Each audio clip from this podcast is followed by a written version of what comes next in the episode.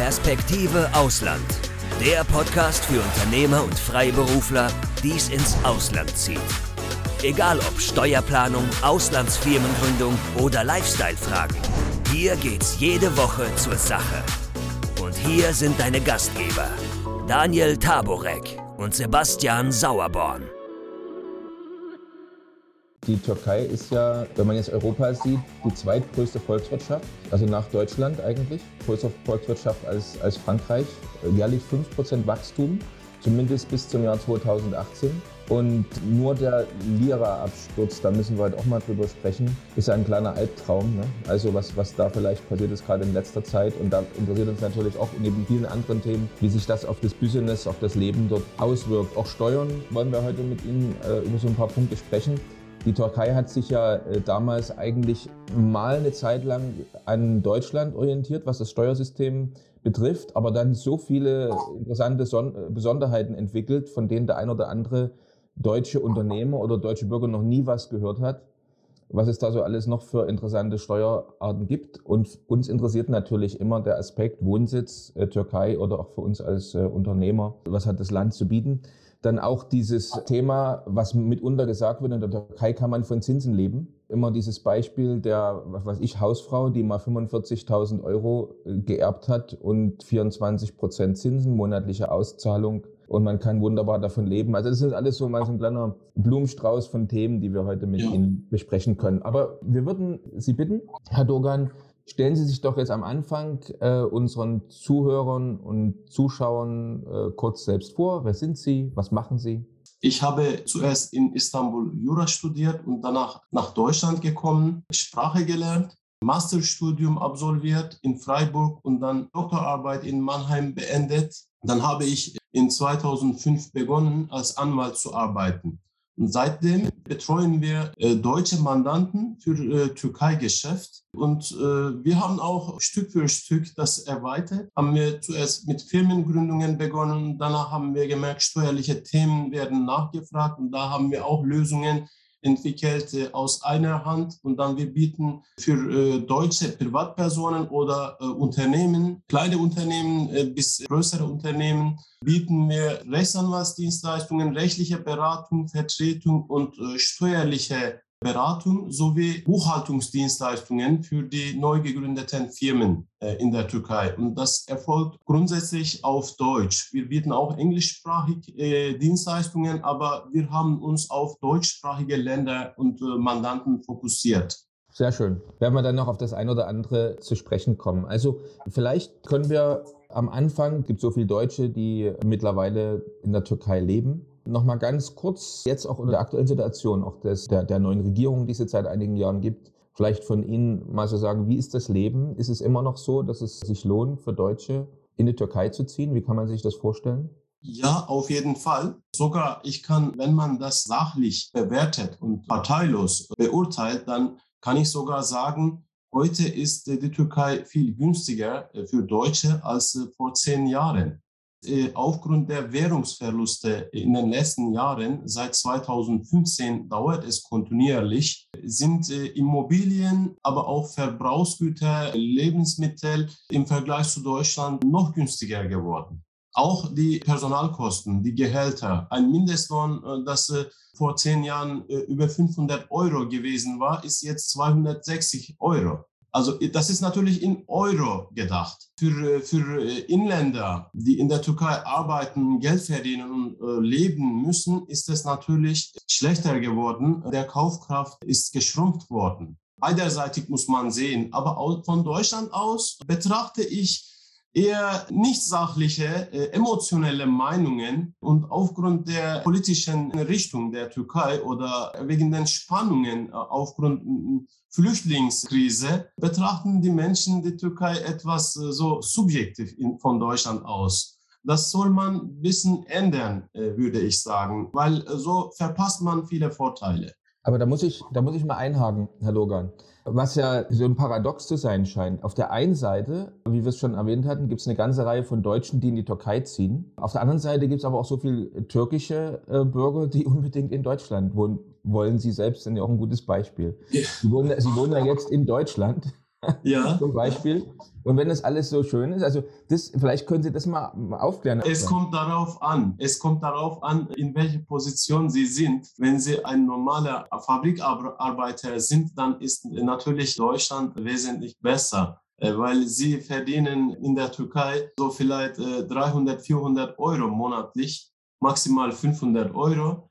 Also das sind Nettobeträge. In Deutschland würde man über 2000 Euro liegen, grundsätzlich, oder nicht äh, unter 1500 Euro. Und damit, also der Kaufkraft äh, eines Fabrikarbeitnehmers in Deutschland ist vielleicht äh, dreimal höher als in der Türkei. Aber für diejenigen, die etwas mehr Geld verdienen können, insbesondere mit hochqualifizierteren Berufen wie Ingenieure oder wie Softwareprogrammierer, also solche immaterielle Arbeiten oder Dienstleistungen anbieten, aber nicht für den, unbedingt für den türkischen Markt, sondern auch für, die, für den Weltmarkt dann kann es interessant sein. Also das mit Euro Geld verdienen und in türkischer Lira in der Türkei ausgeben, ist angenehm der, was, was anderes ist und dann passt nicht. Deswegen, also wenn Sie schauen, dann wollen auch tatsächlich viele aus den östlichen Ländern, aus arabischen Ländern, Iran oder den anderen Ländern, wollen viele Leute in die Türkei kommen. Die fühlen sich in der Türkei ganz angenehm, frei, äh, europäisch. Und die Türken wollen aber nach Europa, weil die haben vielleicht noch mehr andere Wünsche und andere Ansprüche. Auch aufgrund dieser äh, Situation, wenn man im unteren Einkommensbereich ist, dann ist die Türkei sehr anstrengend zu leben. Deutschland ist sehr komfortabel äh, für äh, diese Personen. Und ich kann Ihnen noch etwas sagen, war auch für mich ziemlich überraschend. Der Mindestlohn in der Türkei ist aktuell 265 Euro und bei Währungsverlusten geht es noch runter. Das wird jährlich neu bestimmt. Aber wie gesagt, vor zehn Jahren war das über 500 Euro. Sie sehen, auf die Hälfte gebüßt. Und über 40 Prozent der, der Arbeitnehmer in der Türkei, der ein, äh, äh, registrierten Arbeitnehmer, arbeiten mit Mindestlohn. Also das ist, ist in keinem anderen Land äh, in Europa ist äh, so dramatisch. Ja, wahrscheinlich ist das auch ein Grund. Ich habe in der Vorbereitung habe ich mal ein bisschen nachgeguckt, was es denn so für Industrien gibt in der, in der Türkei. Und ich habe gedacht, da steht so auf Platz 1, 2, 3, was man immer so gehört hat, Bekleidung, ja. Schmuck und Nüsse zum Beispiel. Nüsse ist auf Platz 10, Schmuck auf Platz 6 Mhm. Und äh, die Kfz-Industrie auf Platz 1, äh, was natürlich ja. da, äh, damit zu tun hat, dass Lkw wie Daimler, Mann und Scania in der Türkei produziert werden. Ja. Oder auch äh, Ford, Toyota, Opel, Hyundai. Richtig. Und ja. das natürlich schon die, äh, wahrscheinlich auch durch die günstigen äh, Kosten, die Sie gerade gesagt haben, Mitarbeiterkosten, natürlich auch immens Vorteile für diese Industrie. Übrigens, wenn du keinen unserer interessanten Podcasts mehr verpassen willst, dann klick jetzt gleich auf Abo und besuch uns doch mal auf unserer Webseite www.perspektiveausland.com. Da gibt es übrigens auch alle Podcasts als Video zum Ansehen und du kannst uns dort deine Fragen, Kommentare oder Vorschläge für neue Sendungen hinterlassen. Richtig. Es wird äh, gesagt, dass Türkei äh, nach Deutschland äh, die zweitstärkste Autoindustrie in Europa ist. Und das ist auch aufgrund der starken Verflechtung mit, der, mit Deutschland wahrscheinlich, weil viele große deutsche Firmen in der Türkei, Tochterbetriebe oder Lieferanten. Auf diese Weise kommt das zustande. Klingt sehr interessant. Sie hatten jetzt ja vorhin schon so eine Gruppe von Personen angesprochen, Softwareentwickler und, und, und so in, in der Art. Wir kennen ja zurzeit so ein, bisschen einen Trend oder jetzt eigentlich schon seit einigen Jahren. Es sind die sogenannten digitalen Nomaden, ähm, also im Grunde Personen, die in bestimmten Berufen arbeiten, wo man einen Laptop braucht, zum Beispiel eben Softwareentwickler, die dann so durch die Welt tingeln, an, an verschiedenen Orten leben, aber eben für ausländische Arbeitgeber arbeiten. Wissen Sie, ob das auch in der Türkei ein Trend ist? Also gibt es viele digitale Nomaden aus verschiedenen Ländern, die dort sich in der Türkei ähm, äh, aufhalten, wenigstens temporär? Ja, auf jeden Fall. Das sehen wir. Auch aufgrund der, wie eben erklärten Vorteile der Türkei. Schönes Klima und günstige äh, Lebensunterhalt zieht viele Leute in die Türkei und auch eine junge Bevölkerung mit 33 Jahren äh, Durchschnitt äh, macht das Land lebendiger. Von diesem Trend können wir schon hier auch reden.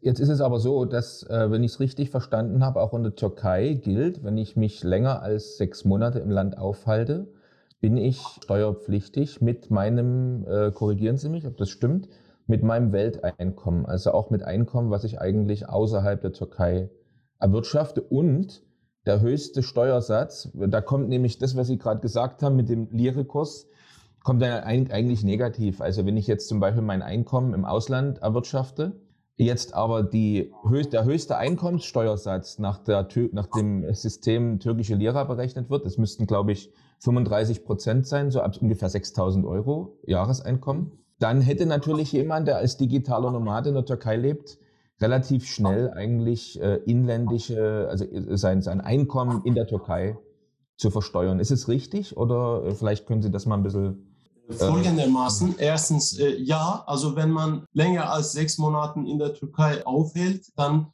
ist man uneingeschränkt äh, steuerpflichtig. In der Türkei muss man sein Welteinkommen besteuern. Und äh, wenn man weniger als sechs Monate, also 183 Tage in der Türkei äh, in einem lebt, dann ist man eingeschränkt steuerpflichtig.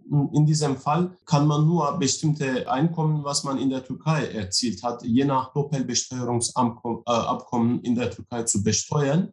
Sonst äh, ist in dem anderen Land, äh, wo man äh, den Hauptwohnsitz hat, zu besteuern. Und Steuersätze sind so, Sie haben 35 Prozent genannt, das war vor ein paar Jahren so. Und danach hat man noch eine weitere Stufe gebaut und das ist 40 Prozent und das Einkommen wird ab einem bestimmten Niveau mit 40 Prozent äh, besteuert. Aber diese äh, Steuersituation ist im Vergleich zu Deutschland aufgrund der Staffelungen und aufgrund der Verteilung ist äh, niedriger als in Deutschland. Insoweit kann man so sagen, in der Türkei zahlt man am Ende etwas weniger Steuern es ist aber auch kein Steuerparadies. Türkei ist ein normales Steuerland, das aber im Vergleich zu anderen, zu, zu Deutschland oder so, zu anderen äh, Hochsteuerländern etwas niedriger zu besteuern ist. Hm, also ist die Attraktivität dann in erster Linie die niedrigen Lebenskosten, die Sie schon erwähnt haben. Ne? Steuern etwas niedriger. Etwas. Also bei den, bei den Steuern gibt es schon äh, Vorteile äh, im Vergleich zu, aber nicht äh, im Vergleich zu den niedrigen äh, Steuerländern wie wie Schweiz oder Malta oder andere äh, Länder, Irland auch vielleicht nicht. Aber wie, wie Sie sagen, Lebensunterhaltskosten sind deutlich äh, niedriger. Wenn wir jetzt mal zum Beispiel über Kapitalerträge sprechen, äh, ich, mal, mal angenommen, ich lebe jetzt in der Türkei, dann habe ich gelesen, ich glaube, es war auf der Webseite von KPMG, dass Dividenden nur dann zu besteuern sind, wenn sie von einer türkischen Gesellschaft ähm, ausgeschüttet werden. Äh, wissen Sie dazu was?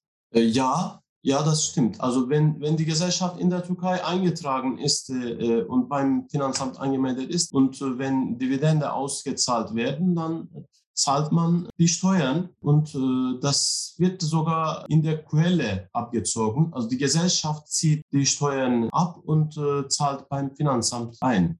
Heißt es aber, dass jetzt, wenn jetzt zum Beispiel jemand in der Türkei lebt, ähm, ein, also sagen wir mal zum Beispiel ein Deutscher, und der ist beteiligt an einer Gesellschaft im Ausland, ich sage jetzt mal zum Beispiel Irland mhm. oder Großbritannien ja. oder sowas, und er bekommt von dieser Gesellschaft eine Dividende ausgeschüttet, die ist ja nicht in der Türkei dann resident, äh, heißt es dann, dass diese Dividende in der Türkei steuerfrei wäre?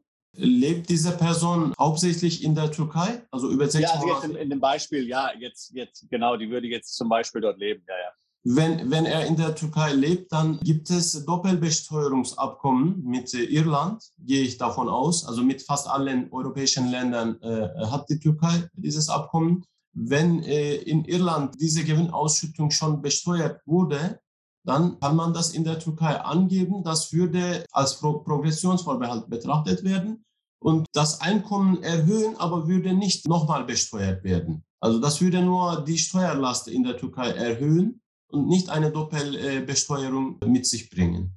Okay, verstanden. Und die Besteuerung auf Dividenden, wie hoch ist die in der Türkei? Wissen Sie das? Glaube ich 15 Prozent.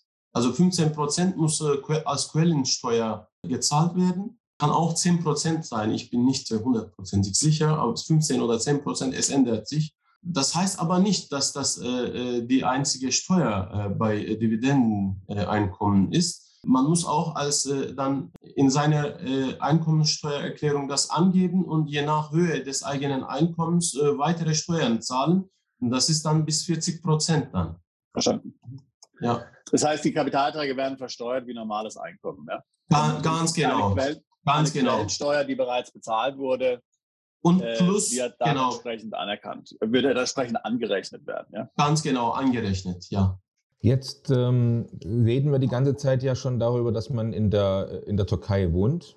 Und zwar länger, ja. Wir reden uns jetzt, äh, die ganzen Steuerdinge, die wir jetzt besprochen haben, betreffen ja jemanden, der länger als sechs Monate in der Türkei wohnt. Äh, vielleicht können Sie mal ganz kurz für unsere Zuschauer und Zuhörer sagen, wie einfach oder doch kompliziert es ist, einen Wohnsitz oder einen Aufenthalt in der Türkei zu beantragen.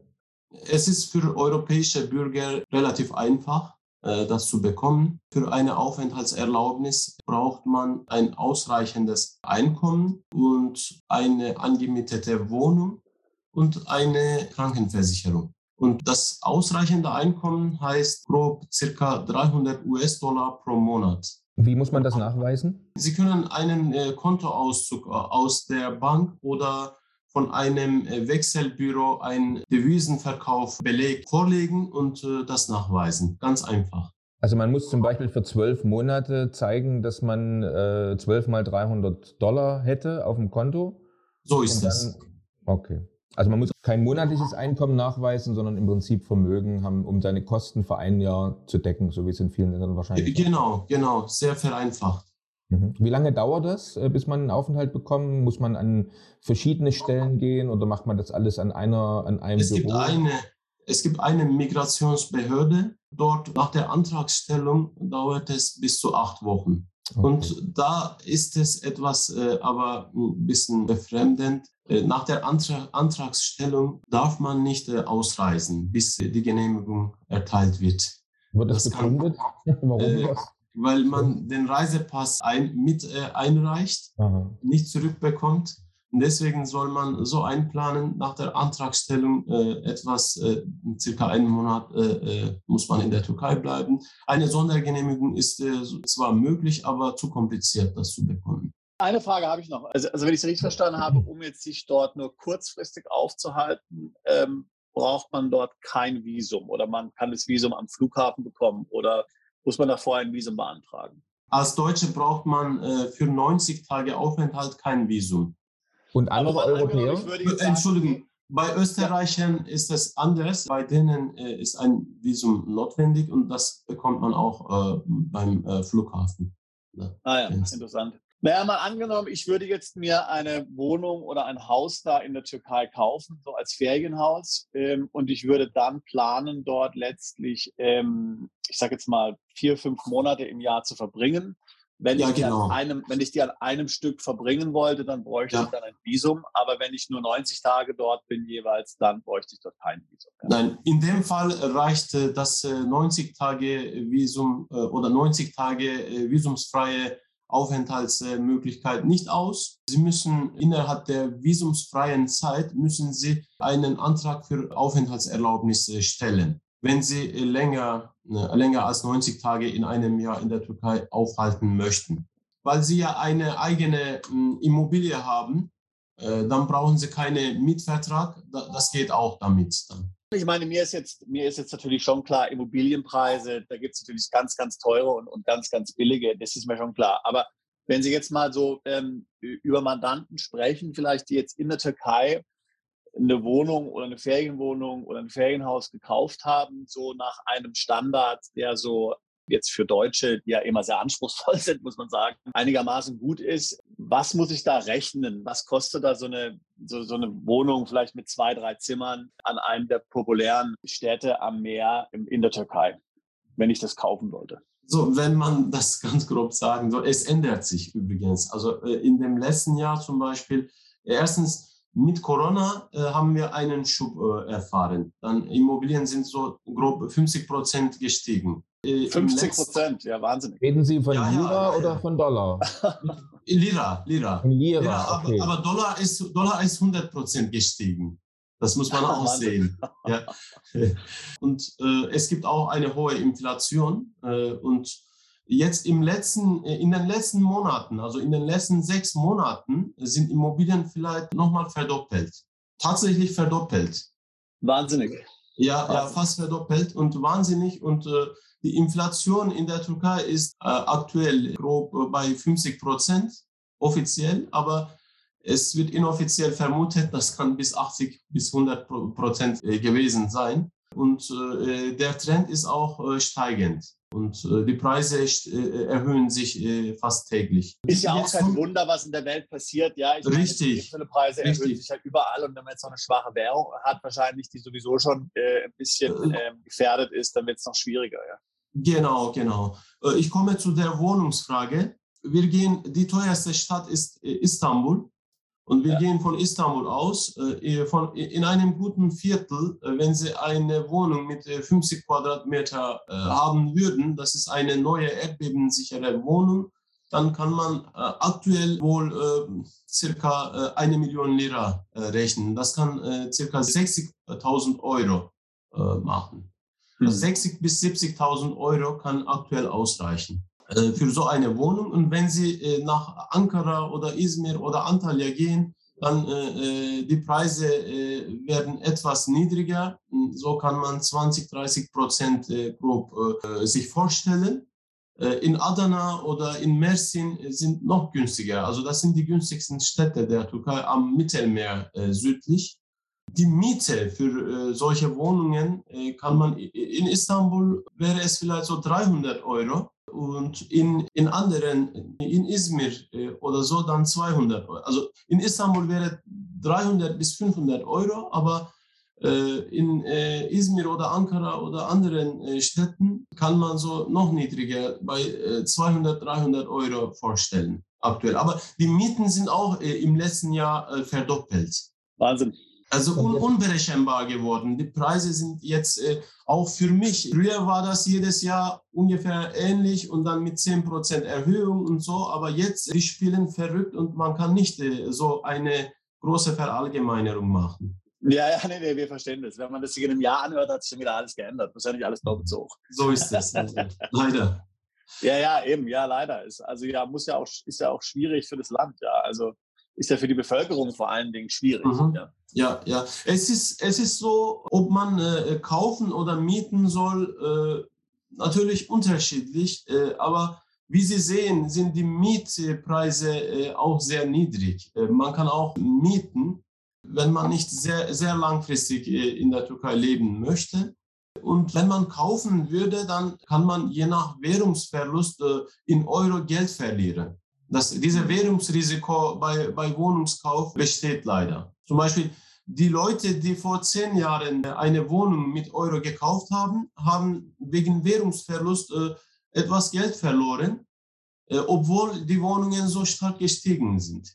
Oder, oder man kann so sagen, also sind, das ist gleich geblieben. Also der, der Trend wie in Deutschland äh, in den letzten zehn Jahren, diese kontinuierliche Steigerung von jährlich 10 Prozent, gab es in der Türkei nicht. Eine Sache noch zum Thema Wohnung. Ich habe gehört, äh, und das ist ja für, für uns Europäer, also aus anderen europäischen Ländern relativ ungewöhnlich, Mietverträge werden oftmals nur für ein Jahr abgeschlossen. Und dann muss man also nach einem Jahr, äh, meistens wird dann der Preis, wie Sie es schon gesagt haben, geht dann nach oben. Entweder ziehe ich aus oder ich akzeptiere den neuen Preis. Also jedes Jahr endet der Mietvertrag automatisch. Ne? So habe ich das.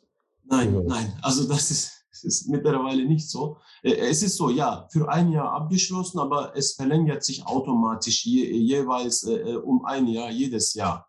Und solange der, der Mieter die Miete ordentlich bezahlt, kann der Vermieter den Mieter nicht rauswerfen. Ist ziemlich ähnlich wie in Deutschland. Also Eigenbedarf muss da sein und so weiter. Also alle Mieterschutz ist schon da. Was faktisch ist, ist es so, wenn solche Preisänderungen auftreten, dann es gibt auch äh, bei äh, Miete so eine Regelung seit, äh, seit ein paar Jahren. Die Miete darf man, darf der Vermieter nicht beliebig erhöhen. Es war früher öfters so hoch wie Verbraucher- und Produzenteninflationsdurchschnitt. Aber vor, vor circa drei Jahren oder vier Jahren wurde ein Präsidentendekret erlassen, Und damit wurde verboten, die Miete höher zu erhöhen als Verbraucherinflation. Und die Verbraucherinflation ist immer die niedrigere Inflation.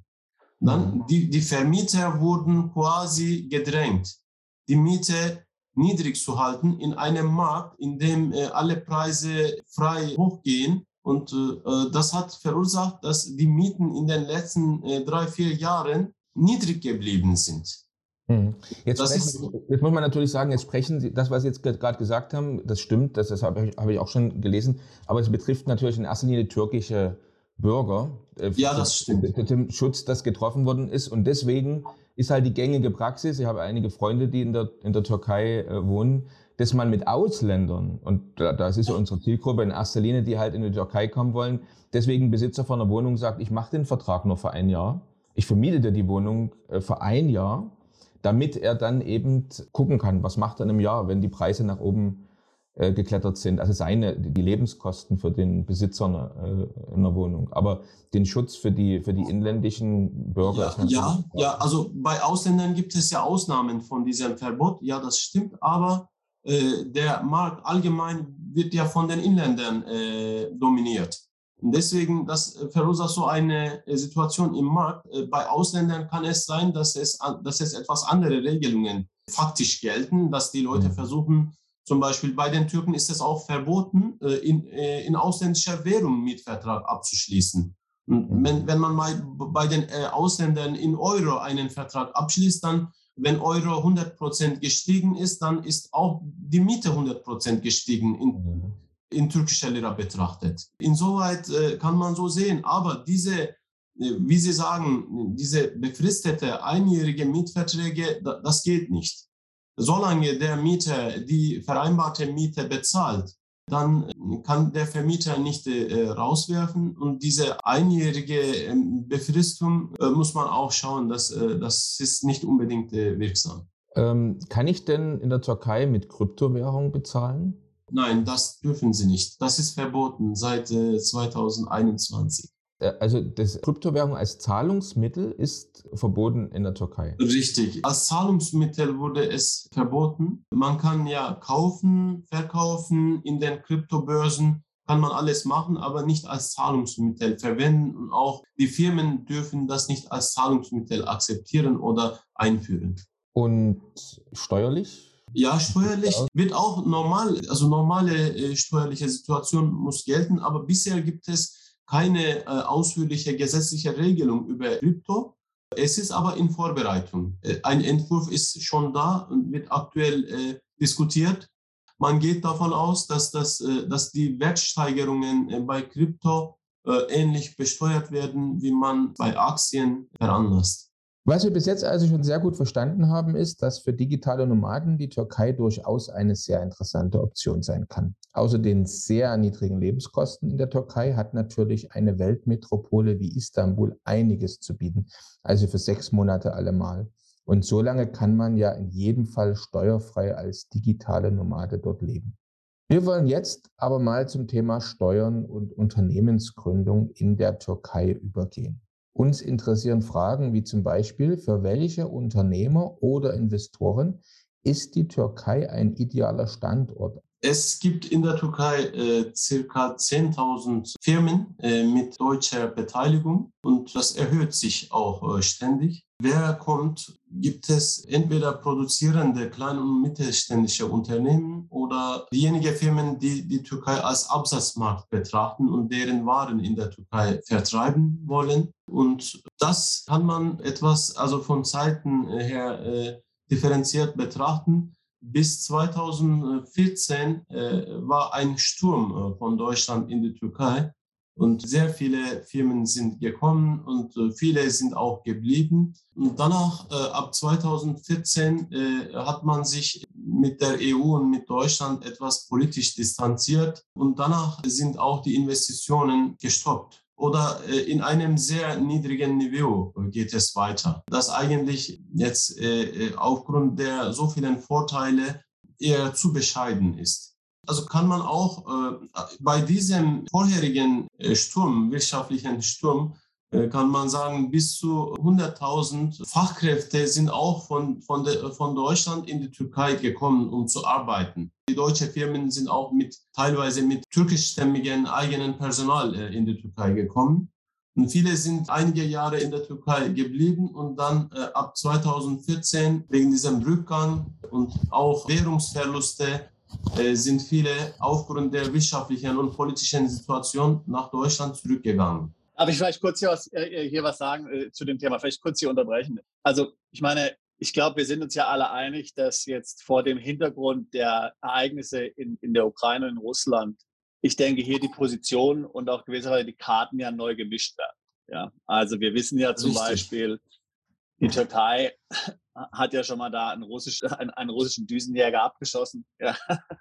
Wurde jetzt ja besonders auch jetzt hier positiv oft bemerkt in den letzten Tagen. Unter dem Motto, Präsident Erdogan hat sich hier nicht bullien lassen von Putin. Ja, er hat den Flieger ja. runtergeschossen einfach. Ja. Und danach hat Putin nie wieder was gemacht mit Türkei.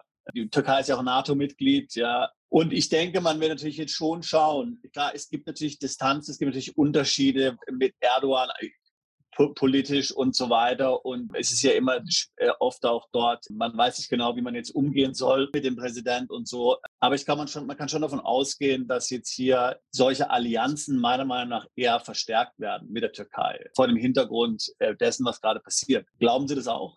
Also das heißt im Grunde genommen, man kann davon ausgehen, dass auch wenn jetzt die Türkei ihre Karten richtig spielt, dass das sich dann eher positiv für die Türkei entwickelt, die Beziehung, auch wenn die letzten Jahre vielleicht eher jetzt negativ und etwas belastet waren? Äh, auf jeden Fall. Beide Parteien sind von Russland sehr abhängig und in, in, in einer ähnlichen Situation. Und diese Abhängigkeit kann man reduzieren, wenn man intensiv zusammenarbeiten würde und beide Parteien würden davon profitieren. Insoweit äh, müssen die EU und die Türkei in den letzten äh, Jahren viel mehr zusammenarbeiten als vorher. Und äh, die EU muss auch der Türkei wirklich Perspektive anbieten. Und dieser Bruch war auch deswegen verursacht in der Vergangenheit, weil die EU ständig alles offen lassen wollte und die Türkei wollte ständig Ergebnisse haben. Und dann nach dieser Spannung hat sich die Türkei eher äh, nach Osten äh, äh, gewandt. Mit Russland hat mehr zusammengearbeitet. Aber jetzt es zeigt, dass es eine Sackgasse gewesen war. Und jetzt wirklich die EU und Türkei müssen jetzt viel, viel mehr zusammenarbeiten als in der Vergangenheit.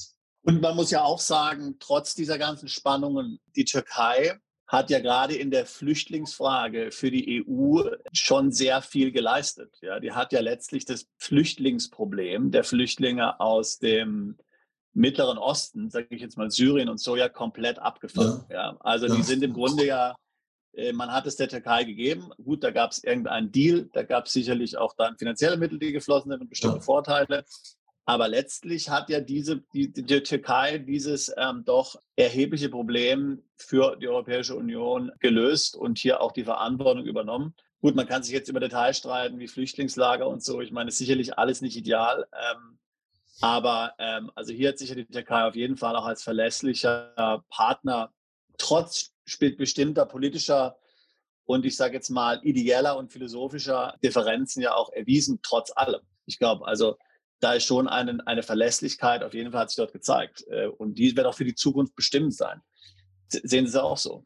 Auf jeden Fall. Äh, also die Türkei äh, hält das Flüchtlingseinkommen mit der EU und obwohl in den Medien so viel von Politikern gestritten wird und so emotionell gesprochen wird und das Thema etwas eskaliert wird, ist in der äh, Wirklichkeit äh, so, dass das Abkommen funktioniert und äh, die Türkei hatte nicht nur aus Syrien, auch aus Iran oder Afghanistan oder aus afrikanischen Ländern. Viele Flüchtlinge sind in der Türkei und so grob wird von sieben Millionen Flüchtlingen gesprochen ein wahnsinniger Betrag. Und äh, ich habe gehört, in Istanbul äh, gibt es mittlerweile circa eine Million Flüchtlingskinder in den türkischen Schulen. Können Sie sich vorstellen, das ist eine dramatische äh, Veränderung. In manchen Stadtvierteln in Istanbul sind äh, so schnell äh, in äh, weniger als zehn Jahren Ghettos entstanden oder diese allein Flüchtlingsviertel Und es gibt mittlerweile auch mehr Spannungen äh, zwischen äh, den äh, äh Inländern und äh, dieser Personen. Also das Land leistet trotzdem, äh, also bleibt man dabei, diese Abkommen nicht zu brechen und zeigt wirklich eine gute Zuverlässigkeit. Von der EU aus soll man das auch nicht unterschätzen. Ja, ja, ja 100 Prozent. Also daher würde ich sagen, ähm, also wir wissen, keiner weiß, was passiert in Zukunft. Aber ich denke, dass jetzt die für die Zukunft die Weichen jetzt eher positiv gestellt sind, was jetzt auch Investitionen in der Türkei wahrscheinlich anbelangt, aus Deutschland äh, und, und aus anderen europäischen Ländern. Und hier wäre jetzt immer interessant, Sie haben ja vorhin schon gesagt, viele deutsche Unternehmen haben früher investiert. Äh, was sehen Sie jetzt momentan? Also ähm, welche Investitionen ähm, gibt es in der Türkei? Ich meine, Klar, wir ich haben von manueller Arbeit gesprochen, aber ich meine, es könnten ja auch Dinge interessant sein wie ähm, Software, Softwarebuden, ja, irgendwelches, irgendwelches äh, also irgendwelche Tätigkeiten, die jetzt eher am Computer stattfinden und nicht an der Lernung. Ja, ja. Erstens kann ich kurz bemerken, dass äh, äh nach dem Krieg äh, jetzt äh, in Ukraine wir viele Anfragen aus Russland haben. Also viele Firmen von Russland wollen als äh, alternativ äh, in die Türkei umziehen, auch von ausländischen Unternehmen. Das ist schon interessant und äh, wenn auch mit der EU eine bessere Beziehung jetzt aufgebaut wird wieder, dann wird man denken, dass, dass man auch von der EU jetzt mehr Nachfrage in die Türkei kommt. Und jetzt der nächste Punkt, also erstens, äh, es ist definitiv, die Türkei ist die Zentrale von Spielindustrie in Europa. Also Computerspiele werden sehr viel in der Türkei äh, entwickelt. Einige äh, türkische Startups äh, sind äh, als Unicorn äh, von den US-Firmen übernommen worden. Es gibt viele andere äh, Spielfirmen, die jetzt äh, arbeiten. Also wir haben Mandanten, die äh, von Deutschland in die Türkei kommen, um Spiele zu entwickeln, um diese Spiele in den, im US-Markt zu vertreiben.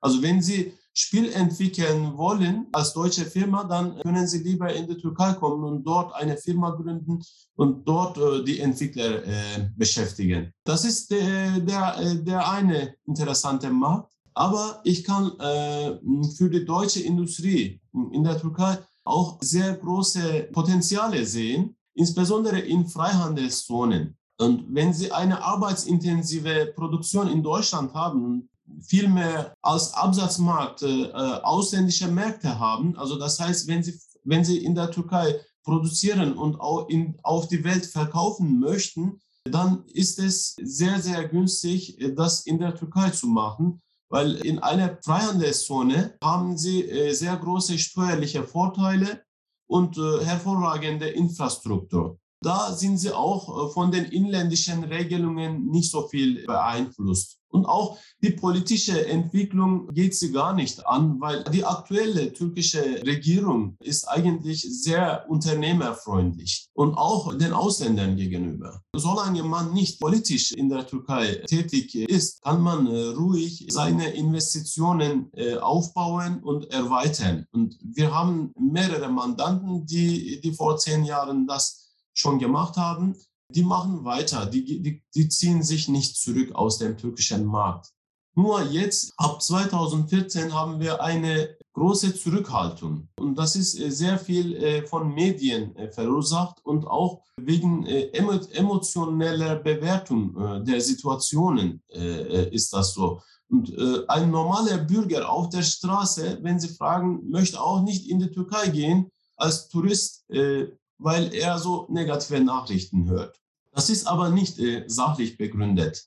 Wenn man sachlich denkt, dann, also in jedem Land auf der Welt gibt es irgendwelche politische Empfindlichkeiten, ja. Also in jedem Land kann man Probleme haben, wenn man äh, die Tabus von diesem Land äh, etwas kritisiert oder angreift, ja. Deswegen soll man das so äh, äh betrachten, ja. Also ich möchte nicht natürlich, dass ob diese Dinge kritikfähig sind oder nicht, das ist, ein, das ist eine andere Diskussion. Ich möchte nicht äh, darüber äh, eine Meinung äh, hier äußern. Äh, aber wenn man wirtschaftlich denkt äh, und als Unternehmer etwas machen möchte und wenn man Vorteile auf dem Weltmarkt sucht, dann, wenn man in Europa jetzt seine Zentrale hat, und das ist zwei Stunden weit von Europa und solche Lebensverhältnisse wie vielleicht ähnlich wie vielleicht China Und es ist ein, äh, ein Paradies für äh, Produktion, äh, für europäische Firmen. Es ist die äh, äh, hervorragende Infrastruktur mit Autobahnen, mit guten Verbindungen zu Europa und mit Hafen und so weiter und mit so mhm. billigen Personalkosten. Vielleicht können wir noch mal auf einen anderen äh, Vorteil zu sprechen kommen. Der passt sehr gut zu dem, was Sie gerade sagen. Und zwar die Türkei hat ja ein Zollabkommen mit der Europäischen Union. Ne? Das dürfte ja auch ein weiterer großer Vorteil sein, wenn ich jetzt als Unternehmer aus Europa mein Unternehmen gründe in der Türkei. Vielleicht können Sie noch mal ganz kurz für unsere Zuschauer und Zuhörer sagen, äh, was das genau bedeutet, das Zollabkommen, das äh, die Türkei mit äh, der Europäischen Union hat. Ja, also die, äh, äh, die Türkei ist in der äh, Zollunion seit über 20 Jahren und das erleichtert den In- und Export beiderseitig. Nicht nur die Zollunion. Das Land ist ja seit langem Beitrittskandidat. Aus diesem Grund harmonisiert schon zahlreiche europäische Regelungen. Also was in, in der EU neu beschlossen wird, kommt auch in der Türkei. Insoweit äh, ist das Land eigentlich ein Teil von Europa, auch wenn man so in öffentlicher äh, Wahrnehmung nicht ganz, nicht ganz so das äh, sieht. Also die, die Zollunion erleichtert den Handel äh, beiderseitig, ganz grob gesagt. Also wie Sie jetzt ja schon gesagt haben, ja, also jetzt haben wir jetzt auch gerade mal China angesprochen. Der größte Handelspartner von China ist die Europäische Union. Ja. ja. Ähm, aber wie wir jetzt ja wieder hier wiederum hier sehen, wenn man jetzt mal sich die Situation in Russland und der Ukraine genau anschaut, dann hat man ja auch betreffend China letztlich große Bedenken. Ja? Und man hat ja auch Bedenken, sich dort zu abhängig zu machen. Oder, naja, man ist schon sehr abhängig. Man ist schon, schon gemacht, ja, ja, leider. Und, mhm. und ich denke, auch hier, meiner Meinung nach, wird es in den nächsten Jahren zu einer Justierung kommen. Ja? Man muss oftmals dann pragmatisch sein. Ja? Man kann dann kein Purist sein. Man kann dann sagen, okay, Erdogan, okay, mit manchen Dingen sind wir nicht einverstanden, aber es ist ja, hat sich gezeigt, NATO-Mitglied, EU-Beitrittsmitglied seit vielen Jahrzehnten, ein verlässlicher Partner. Ja. Und was ist mir jetzt lieber? Ja, China und die Kommunistische Partei, wo wir wissen, da gibt es ja auch Straflager, wo Muslime ähm, eingesperrt sind. Oder eben die Türkei, wo vielleicht auch manche Dinge jetzt philosophisch oder weltanschaulich anders sind. Ja, aber wenigstens, wenn es um Business geht, man kann um einen Tisch sitzen, man kann die Probleme lösen, äh, man kann zusammenarbeiten man arbeitet zusammen jeden Tag seit vielen Jahrzehnten. Richtig, ja. Also richtig. ist ja nicht jetzt die Frage, das muss ich erst noch beweisen. Und es hat sich ja alles bewiesen. Und wie gesagt, also da denke ich, wird es eine Justierung kommen. Und ich könnte mir gut vorstellen, dass zum Beispiel die Europäische Union sagt, naja, wie gesagt, wir wollen strategisch eher die Abhängigkeit zu China reduzieren und mehr vielleicht in Richtung Türkei dann wieder uns auch orientieren. Also das, das kann ich mir, das kann ich mir gut vorstellen. Das passiert vor allen Dingen jetzt vor dem aktuellen, vor dem aktuellen Hintergrund. Ja, ja das auf jeden Fall auch. Äh äh, ich denke, dass es in diese Richtung kommen wird. Äh, vor zwei Tagen war der Bundeskanzler in Ankara und äh, ich denke, dass diese wirtschaftlichen Themen auch eine große Rolle bei diesem Besuch gespielt haben. Nicht nur der Ukraine-Krieg. Viel größere Abhängigkeit hat man mit China eigentlich. Mit Russ von Russland bekommt man nur Energie, aber von China bekommt man alles, was man im Tagesalltag braucht. Dann, wenn man dort ein Problem hat, dann kann man tatsächlich größere Probleme in Europa haben. Insoweit äh, bin ich dafür, dass man auf jeden Fall möglichst in Osteuropa, aber auch in der Türkei und Nordafrika für Europa äh, alternative äh, Standorte für äh, Europa aufbauen muss. Und da muss Europa äh, stärker sich äh, einsetzen. Und jetzt Europa war in den letzten Jahren viel zu viel mit sich selbst beschäftigt und hat vernachlässigt, diese Themen zu behandeln, äh, denke ich. Das soll man jetzt aufgeben. Man muss viel aktiver, stärker sich einsetzen und, äh, und nicht nur dieses Flüchtlingsthema, sondern auch die wirtschaftlichen Interessen müssen dringend geschützt werden. Und dabei kann die Türkei tatsächlich eine große Rolle spielen und man soll sich nicht irren lassen die Türkei hat, okay, Diskussionen mit Europa, äh, manchmal verschiedene Interessen, aber am Ende ist man im gleichen Schiff und äh, europäische und türkische Interessen sind äh, den anderen Teilen der Welt gegenüber sind gleich oder ähnlich. Deswegen muss man viel mehr zusammenarbeiten, als man streitet. Und das Land hat sich auch tatsächlich ähm, als zuverlässig bewiesen. Selbst mit Israel, mit dem man äh, die größten Probleme äh, hat, kommt man wieder näher und mit anderen Ländern der Region verbessert man auch die Beziehungen. Das ist auch gut für Europa. Man kommt äh, nie auf eine Idee, so, so einen Krieg wie in Russland äh, zu führen. Äh, also das ist mit der Türkei nicht der, Fall. Und deswegen kann man langfristig äh, auf die Projekte mit der Türkei bauen. Und in der Türkei gibt es auch eine demokratische Gesellschaft äh, mit äh, Opposition und äh, eine längere Demokratietradition, auch wenn es mit Problemen ist. Insoweit, man muss nicht zu pessimistisch bewerten, auch nicht zu optimistisch, aber man, man muss pragmatisch die Potenziale ausnutzen, die jetzt bestehen, zur Verfügung stehen. Ja, das war ein Statement. Kann man so stehen lassen. Ähm, Dafür äh, arbeiten wir auch. Genau.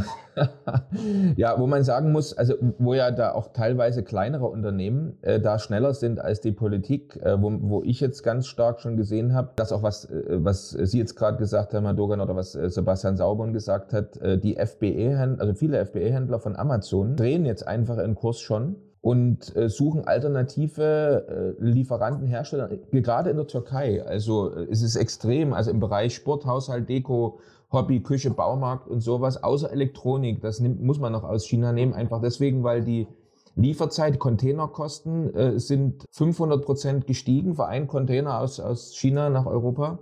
Und die Lieferzeit hat sich verdoppelt bis verdreifacht, was bedeutet, dass so ein kleiner FBE oder auch ein großer FBE Amazon-Händler muss seinen Lagerbestand verdoppeln oder verdreifachen. Viele gehen jetzt und holen das, was sie so typischerweise Amazon verkaufen, äh, kaufen jetzt in der, in der Türkei. Also es gibt mittlerweile richtig Servicegesellschaften, die, äh, deren Geschäftsgegenstand ist, ich helfe einem Amazon FBA-Händler, mhm. äh, die Lieferanten, die er bisher in China hatte, jetzt in der Türkei zu finden. Also da gibt es richtige, richtige Börsen. Insofern ist, ist manchmal die, ist die Privatwirtschaft schneller als die Politik und äh, setzt da einfach schon, äh, schon Pflöcke ein jetzt. Ich kann auch kurz etwas berichten aus unserer äh, Arbeitserfahrung. Die Hallen, die Produktionshallen in der Türkei sind im letzten Jahr stark äh, gestiegen. Also die Mieten für die Hallen sind verdoppelt auf einmal, obwohl sie seit Jahren nicht so stark nachgefragt waren. Also erstens nach Corona und auch dann diese Spannung äh, mit äh, Russland und China auch. Sie wissen ja, äh, die Spannung mit China ist ja seit Jahren mit der Trump-Regierung von Amerika ist, ist das. Das ist nicht erst dieses Jahr entstanden. Und äh, wahrscheinlich, das hat äh, im Hintergrund die Wirkung, dass äh, viele Unternehmer, wie Sie sagen, sich in die Türkei jetzt wenden. Jetzt, ich habe auch von einer Freihandelszone-Leiter gehört, ganz neulich, dass er so viel, so viel Plätze vermietet hat in einem Jahr, im letzten Jahr, so viel wie, wie in den, also 50 Prozent von den bisherigen Vermietungen circa 40, 60 Jahre. Also es ist eine riesige Nachfrage bei äh, Produktionsstätten in der Türkei zu verzeichnen, äh, denke ich. Und das wird noch mehr werden, auch wenn Sie auch äh, berücksichtigen, dass Fachkräftemangel in Deutschland intensiviert wird und es wird viel schwieriger, neue Mitarbeiter in Deutschland zu finden, dann das wird auch die Firmen dazu bringen, wo man einfachere Personal findet. Wenn das auch so günstig ist, dann lieber dort produzieren. Und es ist auch ein äh, Vorteil für äh, deutsche Unternehmer. Ich glaube, in Deutschland gibt es circa sechs Millionen, äh, fünf, oder sechs Millionen mittlerweile Bürger, die deutsch-türkischsprachig sind. Und es, es ist ein riesiger Austausch zwischen beiden Ländern, kann man schnell deutschsprachige Mitarbeiter auch finden. Gut, also wir haben eine ganze Menge dazugelernt. Aber trotzdem noch mal ganz kurz, wir haben über den Aufenthalt gesprochen. Wir haben mhm. über die Chancen, äh, also über die Lebensqualität gesprochen, die man hat, wenn man seinen Wohnsitz verlagert.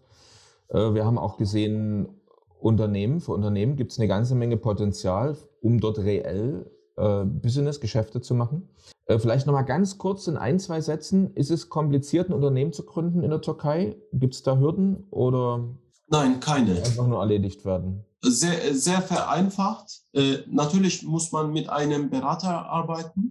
Der kümmert um die Formalitäten. Aber das System ist sehr viel digitalisiert und äh, eine Gründung erfolgt spätestens in drei Tagen nach der Antragstellung. Für Ausländer ist es nur etwas schwierig, die Unterlagen vorzubereiten. Wenn man aus Deutschland äh, einen Handelsregisterauszug äh, mit Apostille bekommen muss und eine notarielle Vollmacht erteilen muss, das dauert circa zwei bis vier Wochen. Aber wenn die Unterlagen in der Türkei sind, dann drei Tage.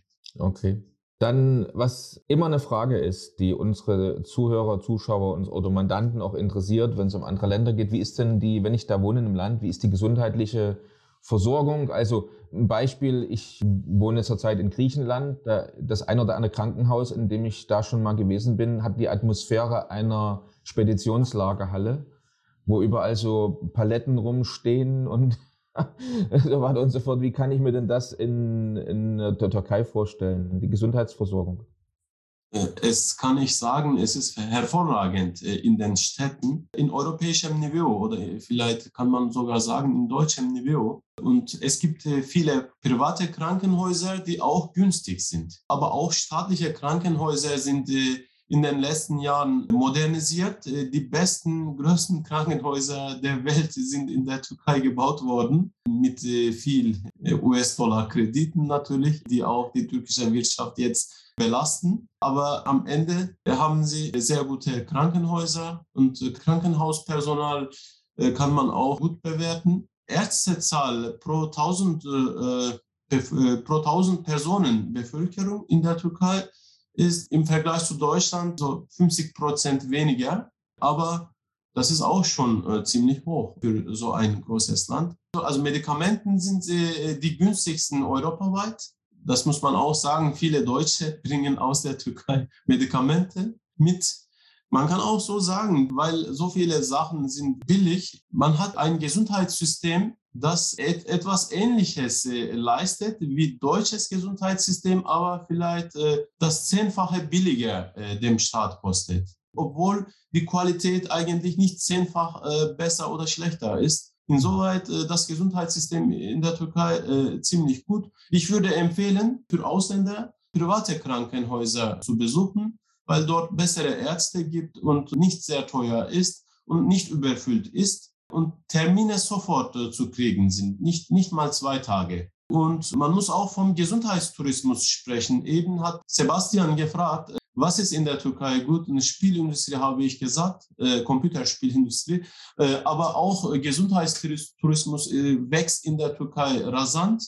Äh, über 10, 10 äh, Milliarden US-Dollar wird aktuell vermutet äh, jährlich Umsatz von Gesundheitsdienstleistungen, die für Ausländer geboten werden weil Flüge auch in die Türkei sehr günstig sind, äh, von Europa oder von der Gegend, kann man einfach für zwei Tage in die Türkei fliegen und Haartransplantation äh, oder, oder Schönheitsoperationen oder äh, Augenlaser und so weiter, so, sowas kann man machen. Ein deutscher Bekannter hatte mir erzählt, da bekommt man dieselbe Qualität normalerweise und für ein Drittel des Geldes, was man in Deutschland ausgibt. So ganz grob. Auf jeden Fall äh, wesentlich günstiger und deswegen wächst ja dieser Markt auch. Mhm. Also das zeigt, dass die äh, die, das Gesundheitssystem in der Türkei äh, auf jeden Fall äh, ziemlich äh, leistungsfähig und konkurrenzfähig ist. Vielen Dank. Also ich habe erstmal keine Fragen mehr, war sehr, sehr aufschlussreich, was wir von Ihnen alles erfahren konnten zum Leben Gerne. und Unternehmeralltag oder den mhm. Business-Chancen. Ja. Möglichkeiten der Türkei. Das ist ja sehr interessant, ja. Also da kann man sehen, ich glaube, diese Beziehung zur Türkei und die Türkei hat Zukunft, ja. Also das sieht positiv aus, ja. Äh, eine Frage noch zum Schluss. Äh, interessierte Mandanten, Zuschauer, Zuhörer, wie können Sie sie am besten kontaktieren und erreichen? Vielleicht können Sie das noch kurz Sie können uns gerne im Internet unter falke.com.tr äh, erreichen. Wir haben äh, unseren Hauptsitz in Istanbul, aber haben auch in Izmir äh, und Stuttgart eine Niederlassung. Jederzeit können wir über Internet äh, oder telefonisch erreicht werden. Hervorragend. Dann vielen herzlichen Dank. Vielen Dank, Herr, Herr Logan, war sehr interessant. Ich danke Ihnen auch. Schönen Tag noch. Danke, machen Sie es gut. Bis zur nächsten Folge von Perspektive Ausland, der Podcast für alle Unternehmer, die es ins Ausland zieht.